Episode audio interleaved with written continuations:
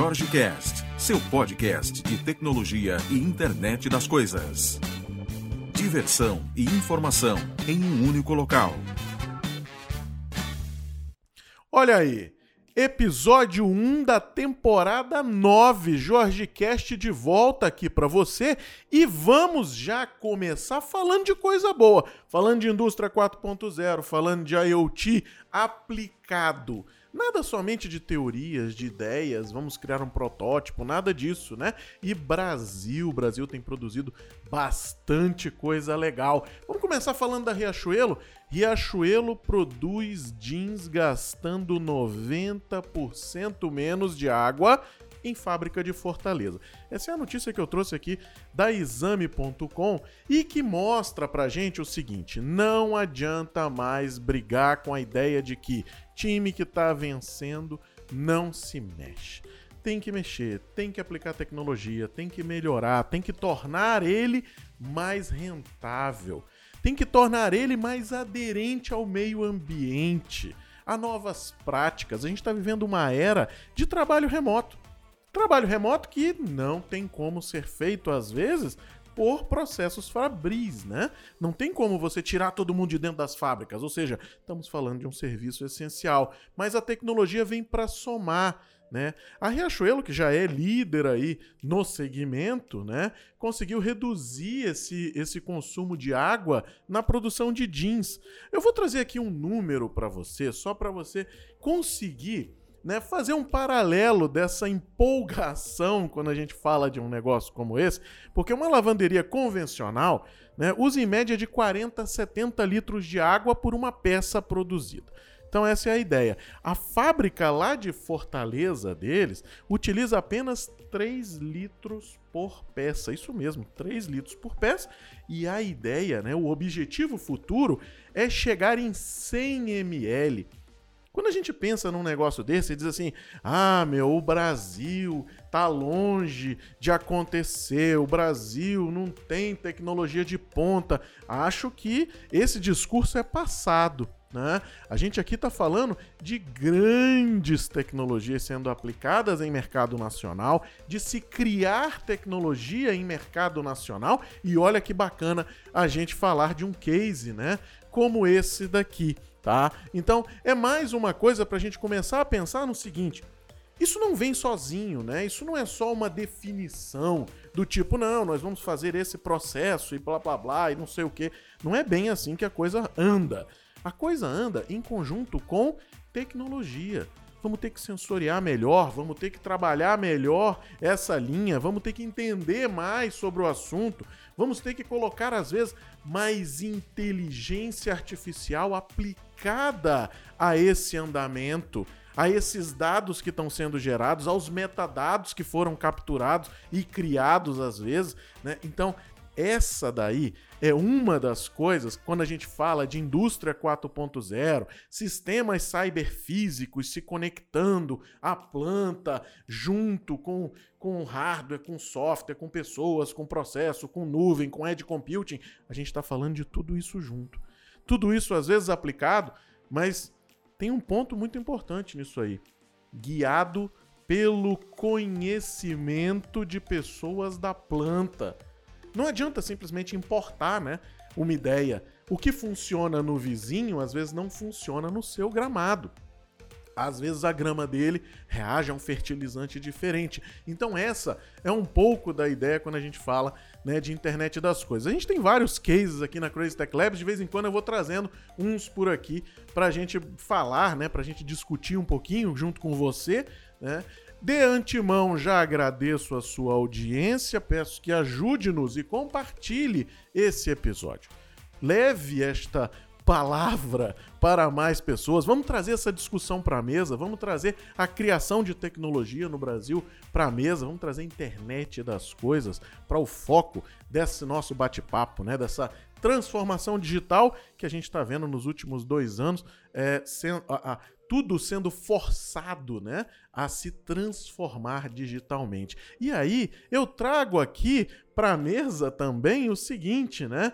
A cidade de São José dos Campos. Se você já participou de algum IoT Weekend, com certeza já ouviu falar do case da cidade de São José dos Campos, né? Que agora tem o título, né? Agora não, né? Já há algum tempinho já tem o título, né? De primeira cidade certificada como cidade inteligente ou Smart City, né? A gente fala mais ou menos de 79 cidades certificadas no mundo. E aí, a maioria, a grande maioria dela, em países desenvolvidos, Estados Unidos, Inglaterra, Japão, e aí vai, né? E agora a gente tem uma aqui dentro. Na verdade, a gente tem várias iniciativas no Brasil que funcionam extremamente bem, né? E aí o case aí de São José dos Campos, com estacionamento, com localização de vagas e tudo mais, apareceu aí no destaque, tem seguido, né? por um caminho que está bem próximo aí das normas, né? E aí a gente começa a ter isso. É, a definição de uma cidade inteligente, ela às vezes não é muito clara para muita gente. E aí é legal entender, né, tudo isso, né, a ISO que traz esse conceito, né? Então tem centros de pesquisa no Brasil estudando especificamente isso, tá? E um ponto interessante é a BNT está participando muito fortemente nesse universo, né? Então, a disseminação das normas NBR ISO, né, está desenvolvendo junto lá de São José dos Campos a primeira certificação nacional desse carro de cidades inteligentes. Então aí torna o processo, né, mais prático para que a gente tenha aí a, o elo de ligação entre setor público, setor privado, fornecedores de tecnologia, aderência a novas tecnologias e principalmente, né, desenvolvimento do nosso país, que é um ponto extremamente interessante, né? Quando a gente fala de um ecossistema como esse, eu estou falando de 408 bilhões por ano globalmente de dólares, naturalmente. Então, é um valor considerável, né, para a gente começar a, a, pensar nisso como uma grande oportunidade, como uma ideia da gente estar tá aí presente dentro desse mercado. Enquanto você não chega, né, nesse nesse filão aí das cidades inteligentes, a gente começa a olhar para coisas dentro de casa. E a Apple finalmente trouxe o seu localizador, o AirTag. Né? É um carinha que vai custar aí na casa de 29 dólares, tá? E um pacotinho com quatro vai custar na casa de 100 doletas aí lá fora, né?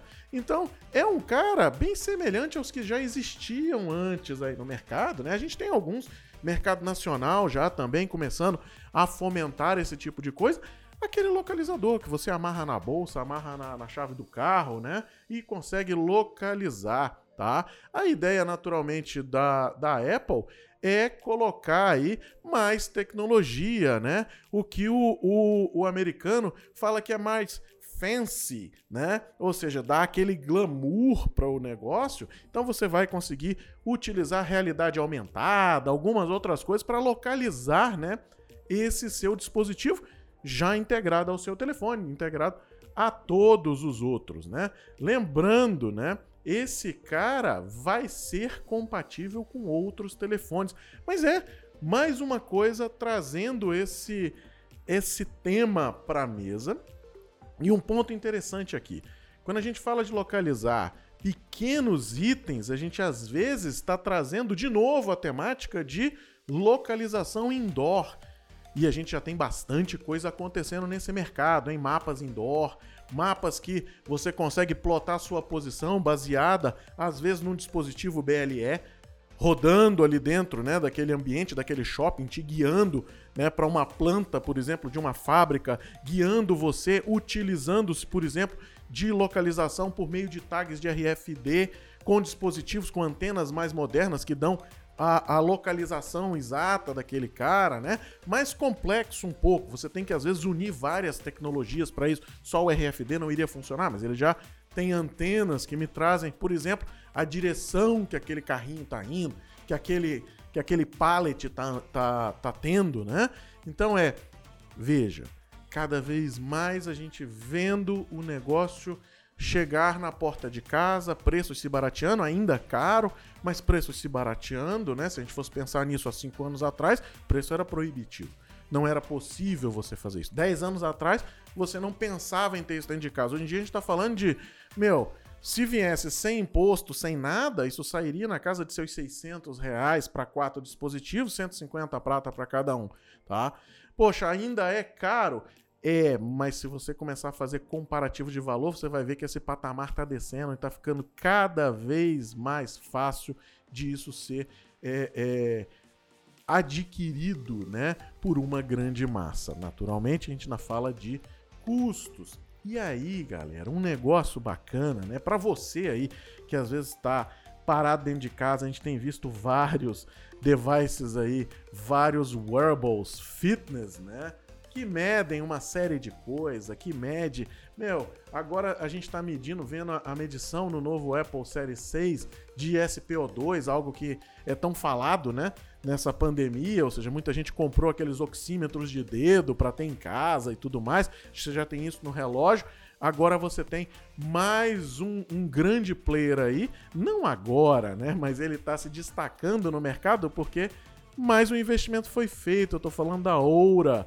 A Oura que é um dos maiores aí, né, fabricantes de wearable, de vestíveis fitness, né? Esse é um cara, por exemplo, que entrega e endereça esses dispositivos para NBA, para UFC, para NASCAR, né? E eles receberam aí mais um aportezinho básico de 100 mega, né, para prover novas tecnologias dentro do seu ring, dentro do seu anel, que faz aí algumas medições, principalmente medições de sono, tá? Para quem tiver a curiosidade, aí é um gadget aí um pouco mais mais caro, né? Mas chega mais ou menos no preço do Apple Watch, né? A gente está falando de algo em torno de começar em 299 dólares lá fora, né? Para você fazer a compra desse cara. Depois deem uma olhada, os links de tudo isso que eu estou falando aqui, mais um texto de resumo, está lá no meu site jorgemaia.com.br. Não deixe de dar uma olhada, tá? E no JorgeCast também você vai achar aí o link, né, para que você consiga ter acesso a esses caras. E para a gente fechar a edição de hoje, eu não poderia deixar de falar, né, de um um device. Aí vamos, vamos entrar um pouquinho no mundo maker, né? Mas que o mundo maker traz pra gente aquela experimentação, traz pra gente aquela ideia de você criar alguma coisa, de te empoderar para criar alguma coisa. Então, eu vou falar aqui do nariz artificial que o Benjamin Cabé criou e que foi capa da revista Make Magazine.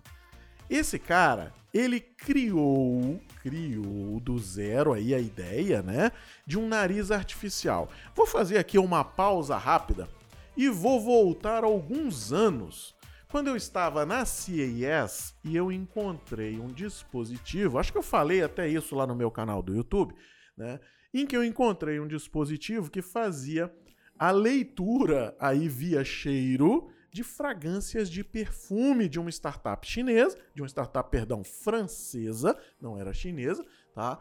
Que fazia a leitura, né, dessas fragrâncias.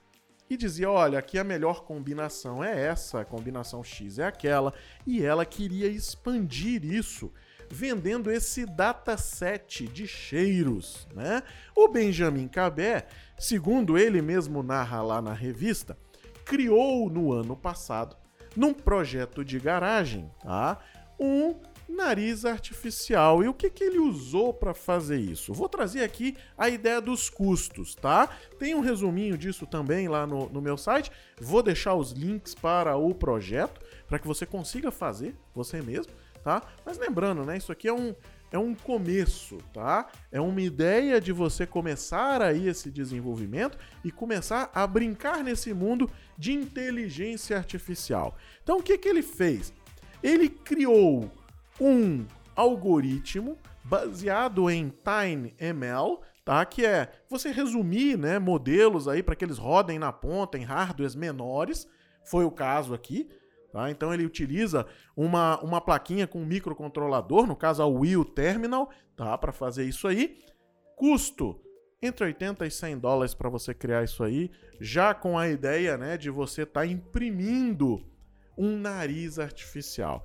Então o que, que ele faz? Ele pega um sensor de gás e lê, faz a leitura né, desse sensor de gás. Então você coloca, por exemplo, um café embaixo do nariz, um baguete embaixo do nariz, alguma coisa, e treinada esse, essa inteligência artificial, ela vai reconhecer aquele cheiro.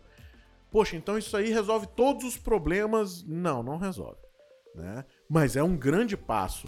Por que, que eu quis trazer isso aqui? A gente está vendo o crescimento de um problema que é uma sequela na, na realidade né, da, da Covid-19, que é você perder o olfato. E olha só que bacana, vem um projeto nesse, nesse momento, né, falando sobre isso, um tema extremamente atual, com a possibilidade de você replicar isso dentro de casa e, por que não, crescer isso para que isso se torne algo maior. Para que algo se torne isso um produto, às vezes. Ou às vezes você estender né, essa, esse projeto de fim de semana aí do, do Cabé e você conseguir crescer isso, transformar isso em open source, liberar isso para pessoas que precisam, né? O projeto é bem bacana, tem toda a descrição disso aí, inclusive o como ele treinou os cheiros, né? Agora tem um ponto importante aqui, que é um ponto para a gente ressaltar sempre nesses projetos onde o faça você mesmo surge, né? Cuidado, cuidado com a efetividade disso para às vezes coisas necessárias como, meu, eu preciso detectar é, amônia, preciso detectar não sei o que lá, outro tipo, tem sensores próprios para isso, com uma acurácia maior, né? Então, cuidado só com essa ideia do vou pegar isso aqui, vou copiar, colar, né? Não copiar e colar num sentido pejorativo, mas é o que tá prático aqui para a gente fazer. Né? Mas eu vou pegar isso aqui, vou colocar isso aqui para funcionar e torno isso aberto e, e aí eu estendo isso depois. Tô... Isso é bacana para um começo de, de, de novo, né? Uma ideia nova aí de projeto para você. Agora, palmas aí pro Benjamin Cabé, porque realmente o negócio ficou bem bacana e vale muito a pena você dar uma olhada nesse projeto. Vou colocar o link lá na descrição, tá? E por favor, não deixe de compartilhar. Vou colocar também o link para revista, caso você queira comprar, né? Ela custa, parece que tá com desconto essa essa make aí, se não me engano, tá 5 dólares esse esse exemplar. Tem aí toda a parte. Para quem não quiser, tem o GitHub aí do projeto que você vai conseguir facilmente entender né, e ver como é que ele funciona, inclusive replicar e fazer ele dentro da sua casa. Bom, aqui fica meu muito obrigado a você que estava me ouvindo até agora, um episódio curtinho aí, né? A gente vai mudar nessa nessa nona temporada, vamos trazer esse episódio mais curtinho. Então vou pedir já um apoio a você. Nos dê um feedback, o que, que você achou desse formato, o que, que você achou desse episódio especificamente. Curtiu o projeto do Benjamin?